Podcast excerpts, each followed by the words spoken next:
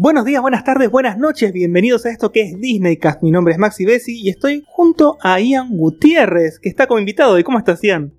Contento, contento de estar de vuelta invitado en Disneycast. Gracias. Contentísimo de tenerte de vuelta. Como dice Belén, siempre tenemos que decir que estamos contentos porque la audiencia no sabe si estamos contentos, si estamos tristes. Y la verdad que la idea es levantar el ánimo con todo esto y que tengan un día mejor cuando escuchen Disneycast. Ian, vamos a hablar hoy de La Sirenita, el live action que acaba de estrenar Disney Studios y que puede llegar a generar opiniones diversas. La generó en realidad. Eh, o sea, el, tema es, la generó incluso antes del estreno, ¿no? Viene, viene, es una película que viene bastante problemática en cuanto a... No sé problemática, porque en realidad la película no es problemática. O sea, el problema es de la gente. Claro, lo tiene la gente que tiene un preconcepto de quién es Ariel y cómo es Ariel, y no puede sacarse ese preconcepto, esa imagen de la cabeza. Sí, más allá de eso, también hay un tema que está teniendo Disney estos últimos años que tampoco sabemos nosotros muy bien cuál es el concepto de una eh, live action, ¿no? Es como que vienen a,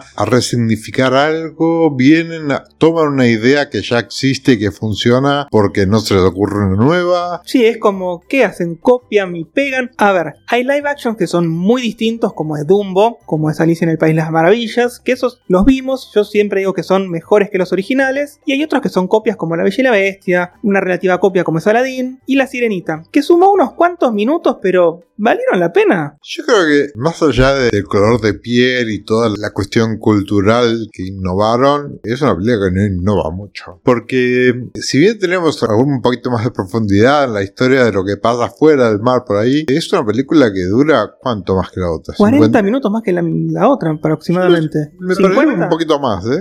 No 50 50 y largos. A ver, ahondamos un poco en lo que es la historia de la isla, lo que es la familia del príncipe Eric, ahondamos un poco en el pasado del príncipe Eric, y dijeron vamos a cambiar las motivaciones de Ariel para subir a la superficie, y para mí no cambiaron, si vos escuchás el episodio que hicimos de Disney Cast sobre Alan Menken hace dos años, hablábamos de que parte de ti es una canción que expresa el deseo de ella de subir a la superficie, bailar, conocer distintas culturas, o sea, no cambian las cosas, no es que no vuelve porque quiere conocer a un príncipe, en realidad la motivación de ella siempre fue superior a la de querer quedarse con alguien en la superficie. Eric es una excusa más para subir. Y en esta película pasa lo mismo, me parece. No sé qué opinas vos. Sí, estoy bastante de acuerdo. En realidad, siento que por ahí se le agregó un nuevo contexto, digamos, a este deseo de salir del agua. Y se lavó un poco el tema de que todo es por amor, ¿no? O sea, si bien sigue siendo una relación de dos personas que se enamoran, que se aman, que se casan y que ella decide dejarlo, o sea, sigue siendo la historia de la sirenita que conocemos, por ahí está un poco lavada la parte esta de que es solo por él, ¿no? Es como que hay, igual hoy en la previa de, de grabar, tuve la oportunidad de ver las dos películas, o sea, vi la, la, versión animada y después vi una de estas copias espantosas que aparecen de Cam. Dando vueltas por ahí para ver de nuevo el material. No hagan, eso porque es ilegal. Claro. O sea, nosotros no hacemos esa cosa. La vimos en el cine, la vimos en el cine en idioma original. La vimos en el cine en idioma original y es muy importante verla en idioma original porque hay un peso muy grande en la interpretación y esto en el caso de la sirenita en sí, en el caso de Ariel, yo hoy intenté ver una versión doblada para ver qué pasaba y es tanto lo que se pierde, porque yo imagino que después diremos personaje por personaje, pero esta piba realmente suma un montón al personaje de Ariel. A ella le hicieron el casting y la terminan tomando por su voz. Es la voz que más se parece a eso que quisieron captar con Jodie Benson en su momento en el 89 y es la que mejor casting hizo a la hora de cantar Part of Your World, parte de ti. Mira, a mí no me pasó siendo una persona, bueno, yo imagino que en algún momento este, en la, introducción al episodio o en la descripción del episodio van a saber un poco más de quién soy. Para los que no saben quién es, tienen que ir al cuarto episodio de la segunda temporada y ahí Ian les va a contar por qué es una autoridad suficiente como para estar opinando acerca de las canciones de la película. No, sé, si autoridad, autoridad es una palabra muy fuerte, pero este, tengo muchas horas de escuchar a muchas cantantes haciendo Part of Your World, o sea, horas en serio, y esto es por una cuestión de placer y por una cuestión de laburo también, ¿no? O sea, mi trabajo fue entrenar cantantes durante mucho tiempo y esta es una canción que es parte, digamos, de el repertorio De la cultura pop, sí. Sí, no, y del repertorio de cualquier niña que quiere pegar un- una canción de, de musical, ¿no? Ujú. Es como el ABC. Y que en realidad toda la obra de Alan Menken, ¿no? O sea, la- el- la- la- las canciones que les escriben las mujeres a Alan Menken son parte del repertorio dorado de cualquier este, aspirante a cantante eh, de- de- en teatro musical y también de solista, ¿no? Cuando hablamos de Alan Menken estamos hablando sobre todo de la trilogía esa que hizo con Howard Ashman, que es La Sirenita, Aladdin y La Bella y la Bestia. Y digo Aladdin en el medio porque antes de escribir las canciones de La Bella y la Bestia escribieron las canciones de Aladdin. Lo que pasa es que se estrenaron después distinto por un tema de reescritura de guiones y demás. Claro. Bueno, a no, lo que decía es que tengo muchas horas de escuchar Part of Your World y de Jodie Benson a hoy es la primera vez en el cine, cuando, están sentado en la butaca del cine, que veo un- una rendition de Part of Your World y que digo, ah, hay alguien que trajo algo nuevo. Y esto pesa mucho en la versión en idioma original. Por eso yo entiendo que eh, hay mucha gente que prefiere escuchar las versiones dobladas. Eh, de hecho, hay muy pocas funciones en idioma original porque la gente prefiere verla doblada. Y bueno, eso pasa, va al gusto particular, ¿no? Igual, ojo, tiene que ver también por ahí con que cuando éramos chicos escuchamos la versión doblada y queremos escuchar eso parecido. Pero no tiene nada que ver lo que vamos a estar escuchando hoy doblado con lo que escuchamos en su momento. Es otra cosa. Es otra cosa, Claro. esa idea que tenemos de parte de ti, de bajo del mar, bajo- no es lo que vamos a escuchar ahora. Bésala. No, bésala tampoco, no. Y, y bueno, lo que esta piba realmente aporta, eh, a mí me atravesó, me parece emocionante y hay algo que lo hablamos fuera del micrófono un poquito, hay un tema con el proyecto que tuvieron de marketing de esta obra, de Sí. esta obra, yo estoy como si esto fuera teatro, de Es una esta- obra, es de una esta obra de película, como que se guardaron lo mejor para que la gente lo disfrute en el cine y esto no se disfrutaba en ninguno de los adelantos ni en los trailers o en los recortes que hicieron de las canciones para mostrar. Cuando una vez que se estrenó la película salieron cortos eh, con pequeños segmentos de cada canción. Las canciones, por ejemplo, la de Úrsula, la de Sebastián y Your Y sinceramente el recorte que hicieron es horrible. O sea, no se ve lo que realmente se siente cuando uno está en el teatro, el teatro, otra vez, en el cine, En el movie theater. en el movie theater. Y lo que me pasó fue esto, que me sorprendió de muy grata manera. Yo, por ejemplo, la primera vez que escuché el tráiler, el primer tráiler que fue para la D23, ¿no? En realidad en la D23 a nosotros nos pasaron el clip de Part of Your World, completo, ¿Cómo? completito. sí. Pero, pero después sacaron un coro, un recorte. Sacaron un pequeño Bueno, recorte. sí. en ese recorte apareció un rock que se llama un riffing. Riffing es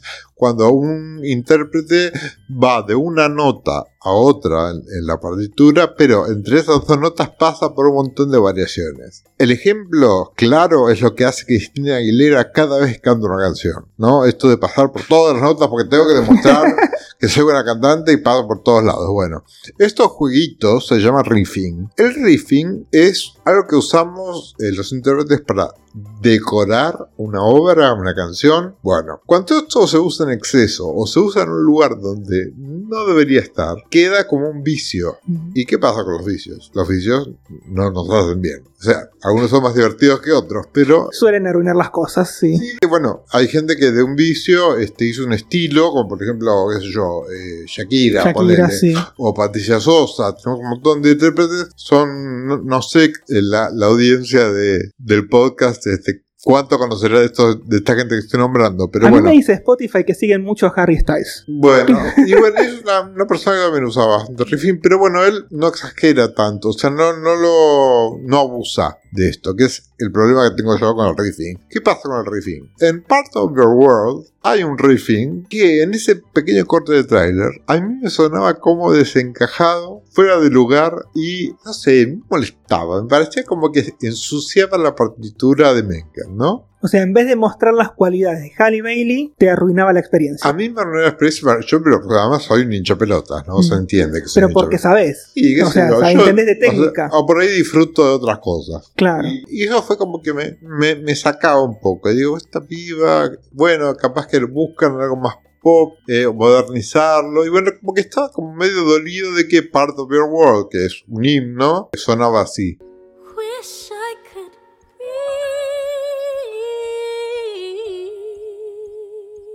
Cuando lo en el cine, claro. Ese riffing está resolviendo una variación que hace ella justo antes, que no está en ningún lado. Está solamente, la escuchas cuando escuchas la banda de sonido.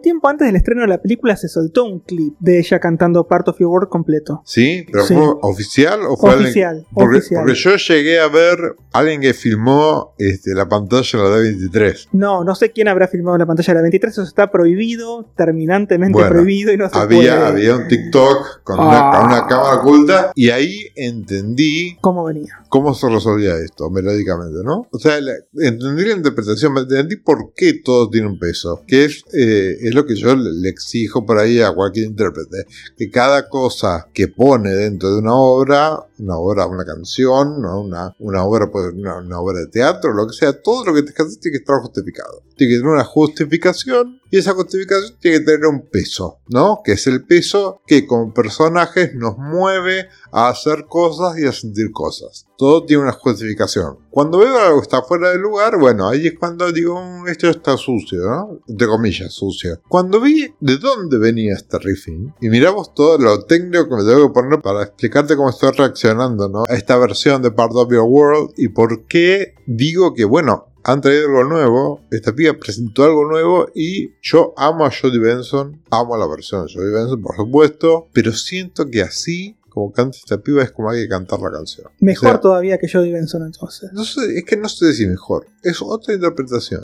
pero me sentí aliviado y feliz por haber sentido que podría haber estado a un nivel de Jodie Benson. Cosa que era imposible porque más el fanatismo y el cariño y tantos años que uno escucha siempre lo mismo y que además así es escuchando a Jodie, porque Jodie en donde se pone frente a un micrófono le hacen cantar esto, por supuesto. Y sí, porque es su caballito de batalla. Después de eso, Y bueno, realmente me, me- me conmovió y ahí fue cuando dije, bueno, bien, bien, bien. Y ahí entendí por qué esta chica estaba casteada en ese papel. volviendo al tema de trataron de hacer cosas nuevas. Tenemos los clásicos de Alan Menken y Howard Ashman y aparte tenemos incorporaciones nuevas de Lin Manuel Miranda. Nosotros decimos, Howard Ashman y Alan Menken hicieron canciones que hacían mover la trama. Te contaban en tres minutos la motivación de Ariel para querer salir debajo del agua e irse a la tierra. Te contaban en tres minutos quién es Úrsula, cuál es su motivación y qué es lo que quiere hacer con Ariel. Todas las canciones de ellos movían la trama y iban haciendo algo. Las de Lin Manuel Miranda, ¿qué nos cuentan? ¿Está pintado Lin Manuel? No, no está pintado Luis Manuel y te voy a explicar por qué. Luis Manuel es un gran escritor de letras, un gran lyricista. Yo creo que a nivel letra, todo lo, lo que dije antes tiene un peso, está justificado. Me encanta. A nivel eh, rítmico, la, la canción del rap de los animalitos me pareció hermosa, divertida, está bien puesta, cuenta lo que tiene que contar y dura lo que tiene que durar. Sí, pero es un clásico Lin Manuel Miranda, es lo que suele hacer siempre. Es un. Exacto. Sí, sí, sí, sí, sí. Y, y está bien. Está bien. A mí, no me disgustó. La canción del príncipe, sí, es un poquito más problemática. Pero, ¿qué pasa con la canción del príncipe? No, no es una mala canción. La letra está muy bien. La letra realmente está muy bien. Menken juega un poco con esto del mar y las olas. Y es como que la, la melodía un poco representa lo que para él sería Ariel, ¿no? Y ese, ese longing, esa cosa de anhelo, que es porque es una canción de anhelo, una longing song. Pero ¿qué pasa? A nosotros nos chupa un huevo. Lo que siente el príncipe. Y to- entonces es como que es una canción que es completamente olvidable y que podría no estar. Pero ¿qué, qué pasa? Alan Menken tiene una canción, una longing song, una canción de anhelo del príncipe en el musical de Broadway, que es muchísimo mejor, es muy superior a esta. Melódicamente superior, porque incluso parte de la melodía de la voz de ella también. Entonces como que juega mucho, eh,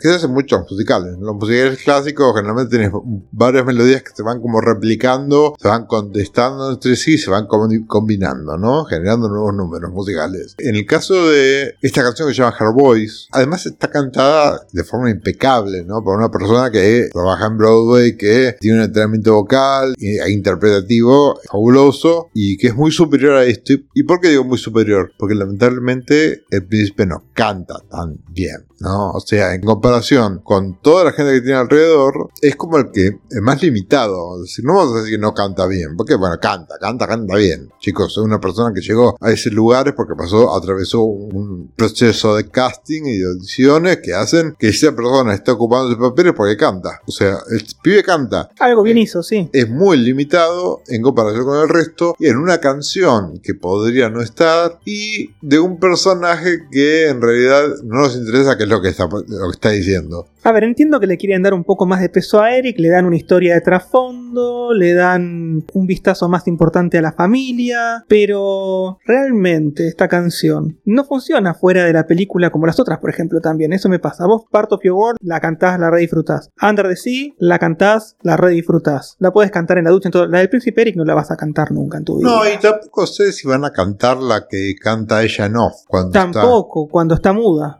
Pero bueno, Y también eso también es nuevo. es, también es nuevo, es letra de Lee Manuel y es este, música de Menken. Pero bueno, también ahí está lo agarrado que estamos nosotros al original y es como que todo lo que viene nuevo nos, nos, nos molesta un poco. Pero no es que nos moleste un poco, es que no nos produce esa impresión que nos llevamos de la original. De hecho, la versión nueva de Under the Sea, para mí, le bajaron el tempo, no es tan movida como la original. Sí, no, y hay no. cosas que dicen que no pegan con lo que estamos viendo. Cuando dice, este pescado toca este instrumento y este pescado toca este otro instrumento y este pescado... Los haces hablar. ¿Por qué no los haces tocar instrumentos si es una fiesta bajo del mar como en la animada? Porque son, porque son pescados. Bueno, pero O sea, se está- veces. los haces hablar igual. Tengo un grupo de WhatsApp de gente de teatro y una discusión era esta, ¿no?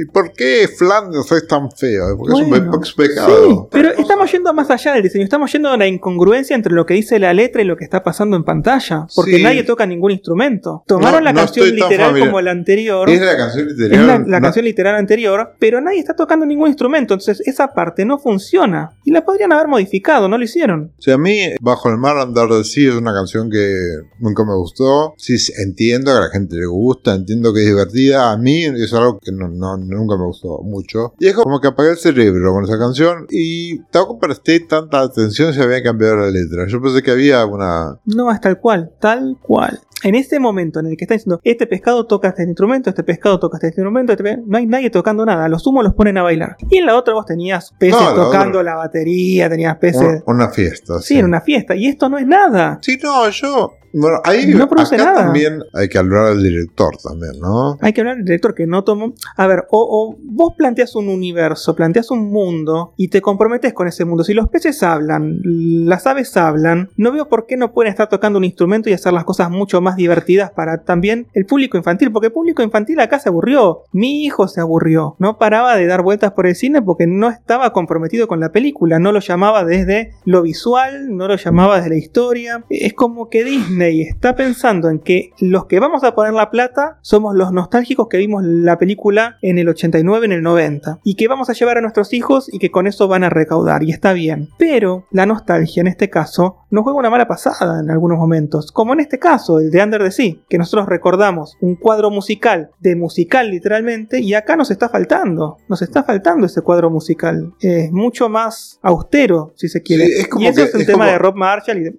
que parte del guion calculo también, ¿eh? Para mí es 100% Rob Marshall, que es una persona que si bien ganó un Oscar para hacer una película musical, yo creo que no entiende los musicales todavía. No entendió Into the Woods, no entendió Nine, no entendió Mary Poppins. Pero ojo, esas películas también parten del guion los problemas. ¿eh? O sea, el director es el que plasma la visión y el guion lo arma en su cabeza y lo muestra. Pero también tienen problemas de guiones en las películas que no te dan los elementos como para ponerlos en pantalla. Y vos como director no puedes retocar el guion por un tema de sindicato. Bueno, pero acá hubo una decisión de que Under the Sea arranque al minuto y medio. Sí. ¿No? bueno. Porque de repente es como que todo es un embole y llega un momento que aparecen los jellyfish y es una maravilla. Sí, bueno. Hay una- un momento fluorescente. Hay una cuestión musical que innovan también, que es que ella también canta. Es cierto, ella canta, pero porque no tiene el apoyo de todo el encore de los pescados que había en la anterior. exacto. Pero bueno, hay una decisión de dirección ahí, o sea,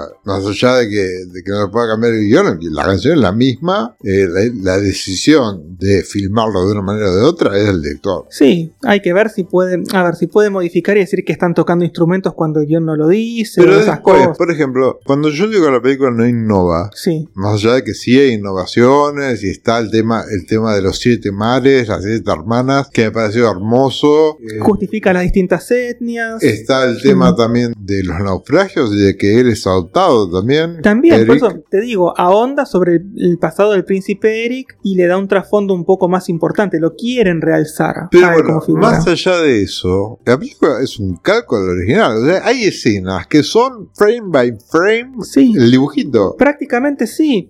A ver, a mí me pasó algo también, que vos al principio en la película animada veías un mundo de sirenas y sirenos, había varios. Acá el rey Tritón parece que es el rey de la nada misma porque lo único que tiene son siete hijas, es todo lo que ves, hasta el final, donde aparentemente saldrían de abajo del agua porque Y no los ves salir, y de repente siempre ahí parece. ve- vemos abdominales de repente. Empezó a ver sirenas, sirenos, sirenitos chiquititos. Y ah, estaban. Entonces no es que el rey Tritón estaba ahí solo sentado en un trono. Sí, no, en un No momento, el en un momento, en un momento aparece como un guardia también que le dice algo. Sí, bueno, es cierto, aparece Sí, un no, guardia no, que pero lo igual, suelta. igual- es verdad que no hay nada, es verdad que no. Pero no ves nada del mundo de las sirenas. Ese era momento de mostrar si tienen ciudades, ciudades hermosas, si tienen. No mostraron nada, se quedaron ahí con eso. Teniendo la libertad creativa de hacer lo que se les ocurra, porque y gráficos generados por computadora. porque a, sí. ni- a nivel visual es muy linda. Sí. Está muy bien. Yo pensé que se iba a ver peor.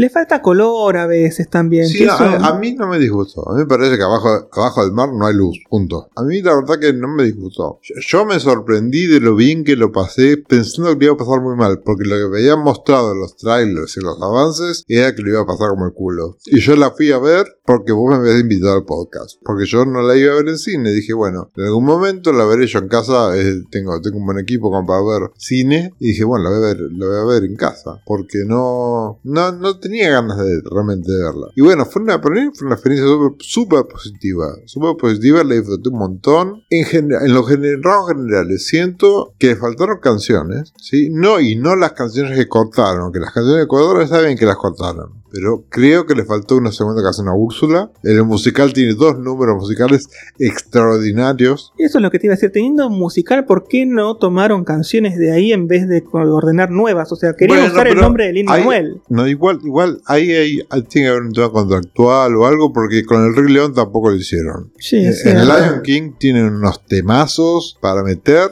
temas que además están probados por ser un éxito en Broadway Sí. hace tantos años, canciones que la gente conoce, ¿no? Sí, que la gente canta. Y, sí. y la, y la pusieron a Beyoncé a gritar en el desierto. O sea, no, no, no, no hubo ahí tampoco. Sí, nada. igual ahí en el Rey León también tomaron unas cuantas decisiones malas, ¿viste? Sí, live Este, action. Live action, sí. Los live action de Disney son hit or miss. No Bueno. hay nada que hacer. Igual, podemos decir que este es uno de los mejores. Y este es de los buenos. A mí, yo, si me decís a mí, a mí me gusta más la animada. Pero no es una versión live action que te digo, no me gusta. Yo creo que nada nos va a sacar el amor por la animada. Nada. por una cuestión de nostalgia también, Pero- calculo que es. Nostalgia y porque además, este, nada, simboliza, bueno, primero a Howard. Simboliza a Howard Ashman. Primero, El regreso de Disney el resto de Disney. de la época oscura esa que tuvo. Claro. La nueva forma de contar historias de Disney. Porque Y- las empezaron a contar como musicales a partir de ahí. Claro, sentar, la, sentar las bases de lo que fue este, Los 90. El, el resto de Disney, sí. Sí. Porque Porque incluso- después de los 2000 se perdió, pero en los 90 Sí, bueno, pero ahora hicieron Encanto y tenemos todo el mundo cantando Bruno. O sea, sigue siendo musical. A a ver, pero volvieron a eso con Encanto, volvieron a eso con Moana, volvieron a eso con Frozen. Y vos fíjate que son las más exitosas de Disney. Cuando se alejan del formato musical, ahí como que tambalean en Bueno, taquilla. y vos fíjate que incluso yo cuando me, me quejo de la falta de canciones es porque hay un momento en que la película medio que se olvida que es un musical.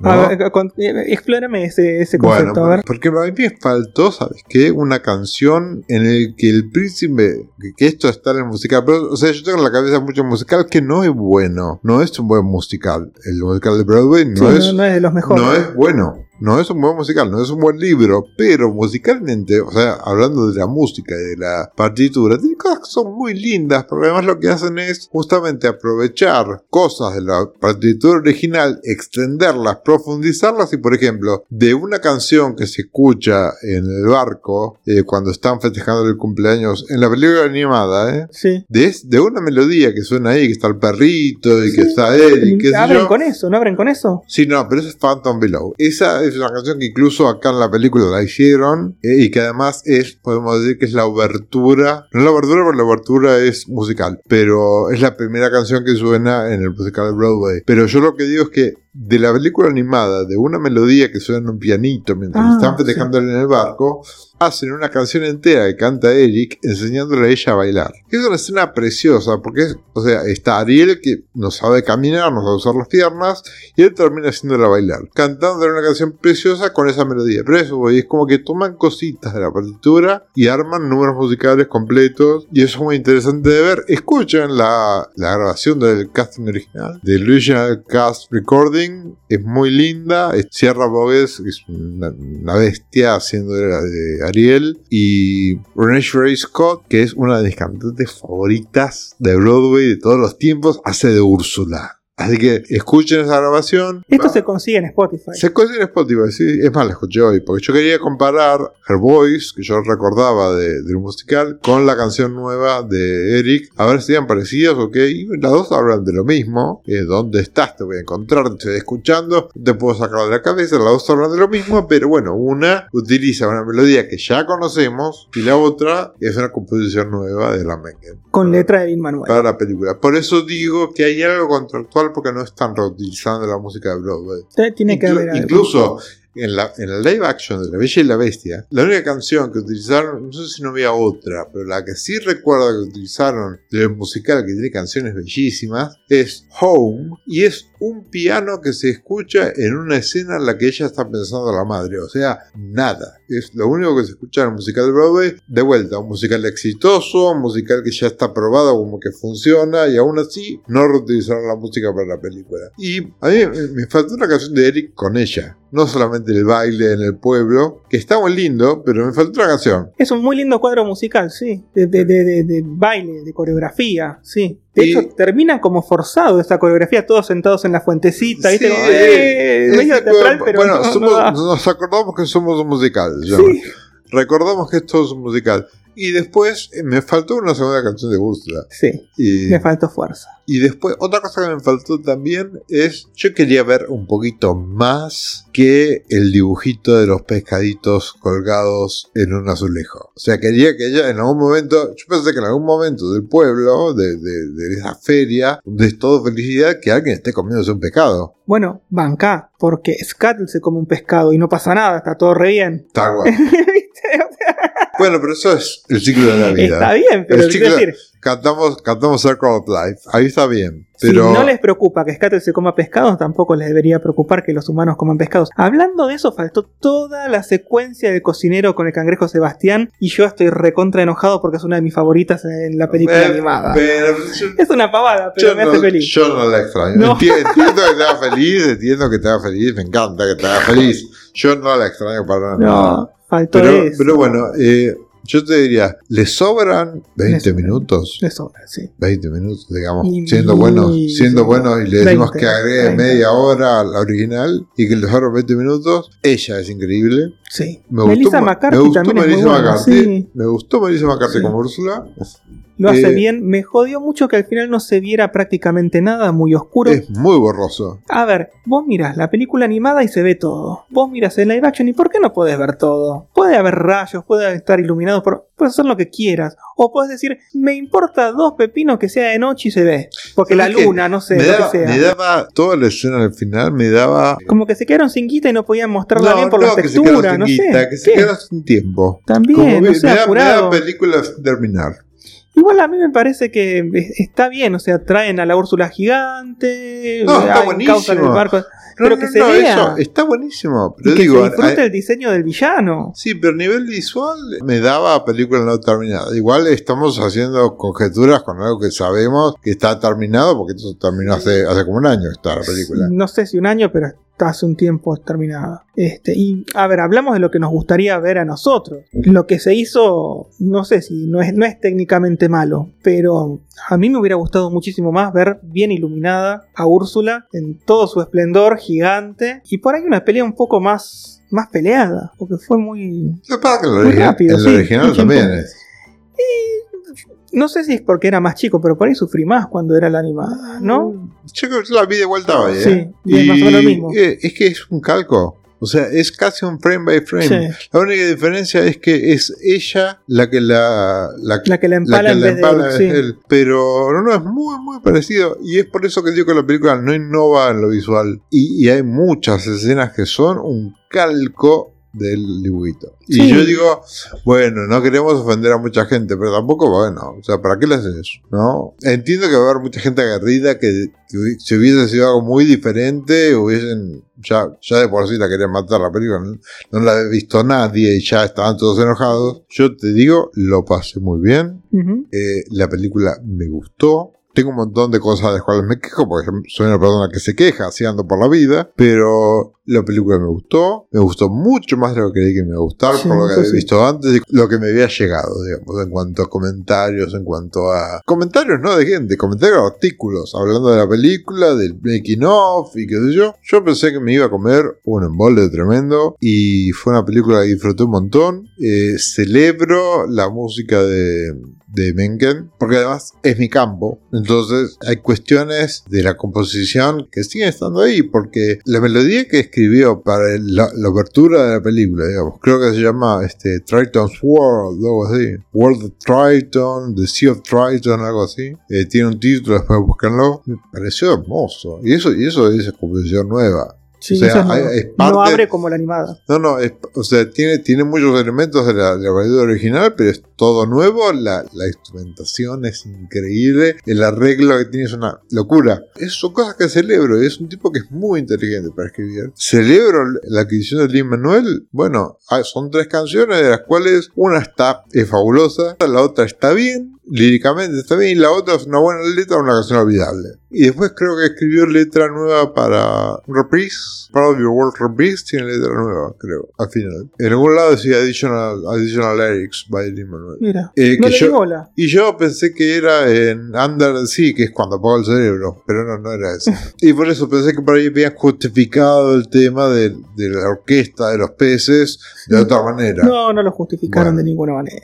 No, quedó horrible. A Eso quedó horrible. Pero bueno, la experiencia en sí sí es positiva. La experiencia es positiva porque, como decís vos, yo esperaba algo muchísimo peor. Esperaba una película muy oscura, más oscura de lo que a veces es. Yo digo que le falta color, pero es una cuestión de gusto. Yo hubiese preferido un fondo del mar mucho más colorido como el que vemos en la animada. Pero no es una mala película. Si yo hubiera visto esta película y no hubiera visto la animada, por ahí me hubiera gustado. Pero estoy muy apegado a la versión anterior. Y Estamos, eso es- estamos- es imposible no hacerlo. es que es el doble filo de la nostalgia.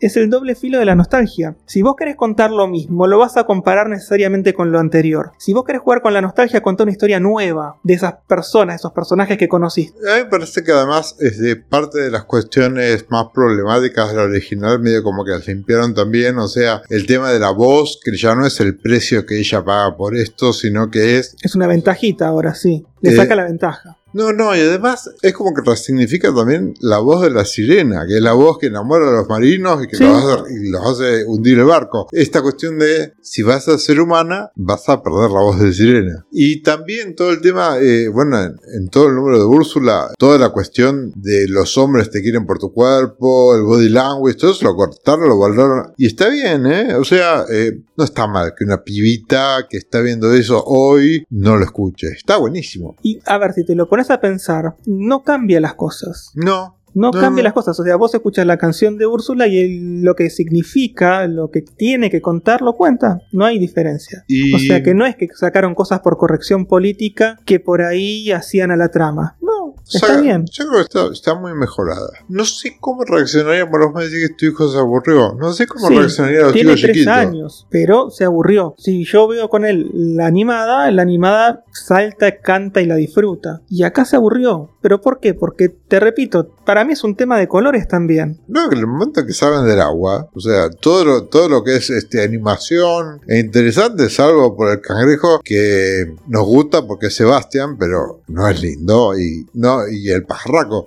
Pero en el momento que sale del agua, eh, toda la cuestión animada que puede ser flashy para un chico chiquito, no está más. No. Y es la historia de dos enamorados que sí, que hay cosas que son re lindas para el ojo adulto. Ver que él también colecciona cosas. Ver que él también tiene una madre que lo está tratando de acomodar. Porque, porque hay una cuestión paralela que, Que tienen cosas en común, que sí. tiene cosas en común y que no es la magia del amor, sino que son dos personas que necesitan romper con lo que es su vida y se encontraron y que se están usando mutuamente para poder cambiar algo de su existencia. Y que se comprenden. Que encima de esto surge un amor y hay un hechizo y el romper el hechizo y el bésala y todas cosas re lindas que te pasan. Pero como ojo adulto hay cosas con él no ve. Claro, no, él no lo va a interpretar de esa manera. Hay películas que hicieron esto muy bien, que cuentan la historia y se permiten disfrutar a niveles multietarios. A ver, Los Mitches contra las máquinas es un peliculón que se disfruta desde la acción, el lenguaje corporal, que es el, el humor físico que tienen los personajes cuando se golpean, se caen, se- cuando abren los ojos gritan, los colores, los robots, cosas dando vueltas y al mismo tiempo te están contando una historia que es súper profunda, de una familia. Con eso compran los adultos, con la historia. Y aparte se divierten con la comedia. Y los chicos se ríen con la comedia física. Vos podés contar una historia y si la querés contar para chicos de 3 años, de 10, de 18 y de 40, podés hacerlo. El tema es que tenés que tener desde la base del guion alguien que diga, quiero que esta película se pueda leer a múltiples niveles y que la disfrutes como cuando leíste el principito siendo chico y el principito siendo grande. Distintas lecturas y distintos puntos de disfrute. Yo te voy a poner un ejemplo, de vuelta volviendo a mi campo. Qué pesado es. Qué pesado que es tu- No, Pero, te- te- ¿por tenés qué? el invitado más pesado de toda la historia del podcast. Hablas de, hablas de musicales y que vengan los musicales, bueno. para eso es. Te voy a poner un ejemplo del campo que es cuando Jodie Taymor hace la apuesta del Rey León en Broadway. Sí. Eh, la propuesta, que es una obra que odio, además, pero bueno, pero es interesante y, y es un muy buen ejemplo para esto. La propuesta de Lion King en Broadway, vos tenés a estos personajes que podrían ser una tribu de África, ¿sí? Entonces los adultos se pueden enganchar con esta cosa porque son antropomórficos. Entonces el nene que va a ver la película se vuelve loco con los animalitos y se engancha con la historia de los animalitos. Y bueno, la propuesta que tiene el musical justamente es esta. O sea, es una cosa muy whimsical, ¿no? Con un montón de colores y cosas que te vuelan un poco el bocho, porque visualmente es muy interesante. Y como concepto adulto, a los grandes, los vuelve locos también, porque el que no quiere engancharse con el animalito se va a enganchar con la historia de una sucesión de poder en una tribu. ¿entendés? O sea, eh, y, eso juega en varios planos, ¿no? Que es lo que debería ser esta película. Que por ahí en la animación de Flanders y Sebastian y, y Scuttle deberían ser esa parte. Es que no llegan a ser el comic relief que necesitan ser. Nunca llegan ni Flander, ni Sebastián, ni Scuttle a ser el comic relief que necesita la película. Tenés muy pocas risas. Si te das cuenta, hay muy pocas risas acá. A ver, hace poco Kevin Feige dijo que cuando vos entras por la risa a la gente, ya le podés ir metiendo después escondidas atrás de esa risa un montón de otras cosas dramáticas. montón- Van a entrar. Pero vos tenés que ganar a la gente por la risa. Y acá falta eso. Faltan, no sé, falta el, el tiempo de comedia. Falta hay algo que no me termina de cerrar. No es mala, fue mejor de lo que esperaba, pero no es exactamente lo que quiero si te tengo que decir anda ya a verla al cine porque te vas a volver loco con esta película. Le falta algo. Y te repito, también viene mucho desde el guion y viene mucho también después de las decisiones del director de cómo mostrar las cosas que hay en el guion. O sea, yo vi Kiss the Girl y me volví loco. Yo ahí arran- yo- y no bajé más. No bajé más. Eh, fue- fue- me, me levantó, me Sí. dejó ahí arriba y después toda la acción, incluso con la acción del final y lo borroso que se ve. Se la película me, perdonaste. con- me conquistó. Me conquistó y me dejó. O sea, yo no diría le faltan cosas. Yo lo que diría, oh, hace, hace una hora que nos están escuchando diciéndole las cosas que le faltan. Pero vayan a verla, vayan a verla, vayan a disfrutarla. No le tengan miedo Sí. a la sirenita, a eso voy. No le tengan miedo y entiendan que algún cerebrito en el departamento de marketing dijo, no mostremos lo que la película es, porque las fotos de Flanders, o sea, los pósters de Flanders, es una cosa espantosa. Era Steve Buscemi, estaba eh, visco en la foto del póster. No, es sé una cosa espantosa y sin embargo, sin embargo, la animación del bicho es hermosa. ¿eh? No, sí, no es lo- malo. lo y la voz es maravillosa. Bueno, o sea, Jacob Tremblay, sí. el, el laburo de voz que tiene es... Y no lo explotaron demasiado. eh. Ese chico, No le hicieron cantar ese- casi nada. ese de la película esta, eh, Luca. Luca. Es sí. de Luca. Es de Luca. No, es el pibe es extraordinario y es muy conmovedor también, ¿no? Y, y además muchos de los diálogos que tiene, y esto un poco lo lamento, son copiados. Son copiados, sí. Texto, palabra por palabra de la película original. Entonces también es como que no tuvo mucho con qué jugar. Pero está muy bien, está muy bien. Sebastián, que parece espantoso en todo lo que vemos en los adelantos, una vez que uno hace el clic, digamos, que tarda cinco minutos. A mí David Dix no me convenció. Pero bueno, eso es porque el laburo anterior era brutal. Ah, la obra anterior era increíble. El laburo anterior fue genial, tanto en inglés como en español. Ese acento jamaiquino que le dieron. Sí, que además, ojo ahí, porque ese, ese acento era como muy. Era, era como medio. eh, Pero funcionaba. sí, funcionaba, pero funcionaba para nosotros que no somos jamaiquinos. Bueno. Ustedes jamaiquinos, ¿cómo se siente que- de que el personaje más famoso de Jamaica hable así? O Bueno. sea, entiendo que esta persona es afrocaribeña, Diggs, está bien, bueno, suena como tiene que sonar de última. Que igual lo hacen también medio. Sí, lo hacen exa- medio, exagerado. pero no, no tanto. Pero bueno, también, o sea. y eh, ojo, también eh, la voz es distinta, ¿eh? La Sí, voz el- es el- distinta. El, tono, el tono es distinto. y se nota en Under the Sea. A mí, a mí, él, a mí él me, me, me divirtió un poco en algunas cosas, en comparación, sale perdiendo, por supuesto, pero eh, no me parece que esté mal tampoco. Eh, el que es la persona que sí siento que estuvo mal,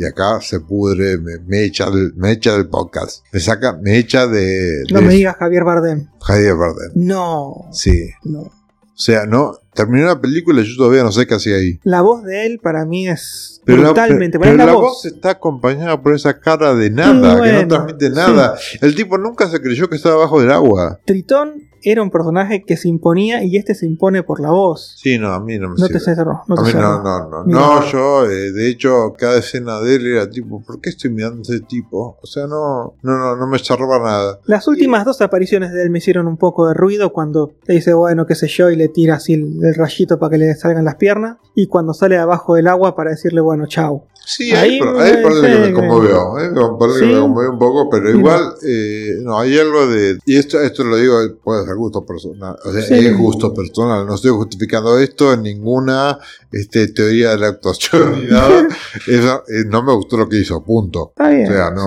sí. no es que no, porque técnicamente creo que estaba en otro registro, no, no voy a hablar boludeces, no me gustó lo que hizo, punto. Y por ejemplo, Eric, me pareció hermoso, o sea, que no cante. Claro. Pero, pero me pareció estuvo muy bien. O sea, me. Uy, hubo gente, estuve hablando con gente y me dijo, no, no, ese pibe es un cari lindo, no dice nada. A mí me conmovió el pibe. O sea, Estuvo bien. tampoco es un personaje que le hay que pedirle demasiado. No, claro, no es memorable, no lo vamos a recordar como por ahí recordamos al del dibujito, pero estuvo bien, hizo lo que tenía que hacer, punto, no, no, no, no, no hay mucha vuelta que darle, no, le- no hay mucho más que pedirle. No, mira, tuvo más impacto en mí el de los abdominales que aparece al final que toda la película de Eric. Pero igual, eh, nada, lo quiero Eric. Me pareció que era un buen príncipe. Me parece que con ella tenían una química muy linda. Pueden estar de acuerdo, pueden no estar de acuerdo. Esto es a gusto personal también. Nada, me, pase bien. Está bien, está bien. Vayan a ver la sirenita, no le tengan miedo. Y véanla en lo posible si consiguen una función en idioma original. Sí, sí, siempre en idioma original porque si no hay cosas que se pierden en la traducción. Y si sabes inglés, no te las vas a perder. Bueno, entonces el resultado es positivo para la sirenita. Hay que ir a verla, no hay que tenerle miedo. Y después, cuando vos vayas al cine, saca tus propias conclusiones y contanos en redes sociales. Recordá que podés encontrarnos tanto en Twitter como en Instagram como arroba DisneyCastArg. Eso es arroba DisneyCastARG. Vamos cerrando con esto entonces, Ian, ¿te parece? ¿Vale? Muchísimas gracias por haber estado con nosotros en este episodio y esperamos tenerte pronto en algún otro. Bueno, yo siempre doy materia, materia dispuesta. ¿viste? Vos también me llamás y yo vengo. Ojalá que podamos reencontrarnos para Wish, porque Wish va a dar mucho que hablar. Wish tiene, eh, este, yo escuché la canción principal de Wish en la D23 y me gustó mucho. ¿De quién es? Eh, canta la chica esta de West Side Story, Ariana de Voce. Ah, llena de voz. Ariana de Voce. Sí, No, estuvo no. en West Side Story. Sí. Sí. Ganó el Oscar. Academy Award winner. Ariana de voz. Eh, Sí. Top notch. Bueno, ahí, ahí, que te huevo, eh. Bueno, este, antes de irme, eh, mi arroba en todas las redes sociales es Ian Veneno. eh, y si quieren escuchar un podcast de Broadway, es B-Way Trip. Eh, los invito y pasen un lindo momento. La verdad que es un podcast espectacular. Me encantaría, yo siempre que nos juntamos te lo digo, quiero más episodios. Es difícil, ya lo sé. Todos los que hacemos podcast sabemos que es dificilísimo la producción de un episodio. Es, es un proyecto que quedó eh, colgado. Me encanta cómo está. Me encanta cómo está. Creo que sí, yo también me encantaría poder dar más episodios. Es muchísimo trabajo. Es algo que, que disfruto mucho de hacer, ¿no? Pero eh, nada, los guiones llevan mucho tiempo porque son entrevistas eh, a distintos espectadores, ¿no? Entonces, a partir de las entrevistas hay que hacer el guion. Bueno, técnicamente es algo que es muy, muy, muy difícil de hacer. Eh, hay seis episodios, disfrútenlos, porque no sé si van a ver más, pero bueno. Este, hay algunos dedicados a musicales de Disney como El Rey León, Frozen y Princesa de Disney, a pesar de que el musical no era Disney, pero Anastasia. También está ahí. Sí. Así que bueno, bueno, muchísimas gracias Ian por estar con nosotros Gracias a vos por la invitación. y nosotros nos reencontramos en el próximo episodio de Disney Cast con algunas novedades que les vamos a contar en las redes sociales. Nos vemos en el próximo episodio.